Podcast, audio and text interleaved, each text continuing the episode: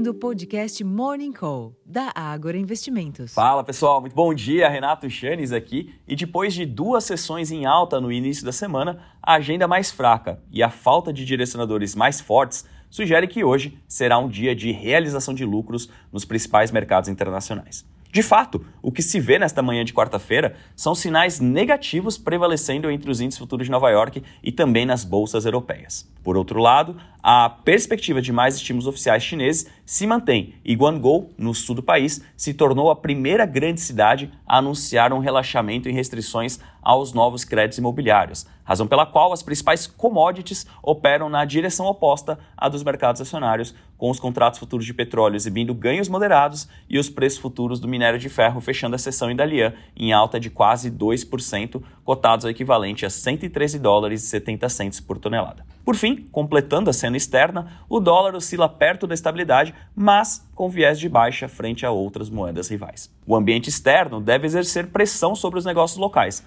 ao menos durante as primeiras horas de pregão, enquanto que as atenções seguem voltadas para as medidas do governo para a ampliação de receita e a peça orçamentária. Nesse sentido, a ministra do Planejamento e Orçamento, Simone Tebet, afirmou ontem que o projeto de orçamento do ano que vem será enviado ao Congresso com a previsão de receitas e despesas considerando uma meta zero de déficit em 2024. Alternativamente, a Câmara dos Deputados aprovou ontem, por 390 votos favoráveis e 15 contrários, o requerimento de urgência apresentado ao projeto de lei que prorroga a desoneração da folha de salários para 17 setores da economia até 2027, o que é sim uma grande elisão fiscal aqui para o governo.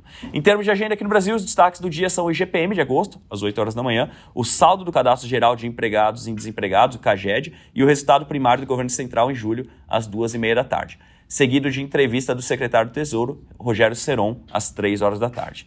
O ministro da Fazenda, Fernando Haddad, reúne-se com os secretários da pasta às 9 horas da manhã e com a ministra da Ciência, Tecnologia e Inovação, Luciana Santos, às 11h30 da manhã. Nos Estados Unidos, a segunda leitura do PIB do segundo trimestre e o índice de preço PCI de gastos com consumo às 9h30 da manhã e o relatório ADP às 9h15 são os principais indicadores esperados durante a sessão. Na Europa, o índice de sentimento econômico da zona do euro recuou de 94,5 pontos em julho a 93,3 pontos em agosto, segundo informou a Comissão Europeia, enquanto que o consenso era de 94 pontos. Já o índice de confiança do consumidor na região caiu de menos 15,1 pontos em julho para menos 16 pontos em agosto, e neste caso veio em linha com a expectativa dos analistas. Ainda hoje será conhecido o índice de preço ao consumidor, o CPI, preliminar da Alemanha em agosto, às 9 horas da manhã. Por fim, na China, à noite, saem os PMIs composto industrial e de serviços de agosto, mas isso aqui claramente terá influência sobre os negócios ocidentais somente amanhã, então é um assunto para o próximo podcast da abertura de mercado. Eu vou ficando por aqui, desejando a todos um excelente dia, uma ótima sessão e até a próxima, pessoal. Tchau, tchau.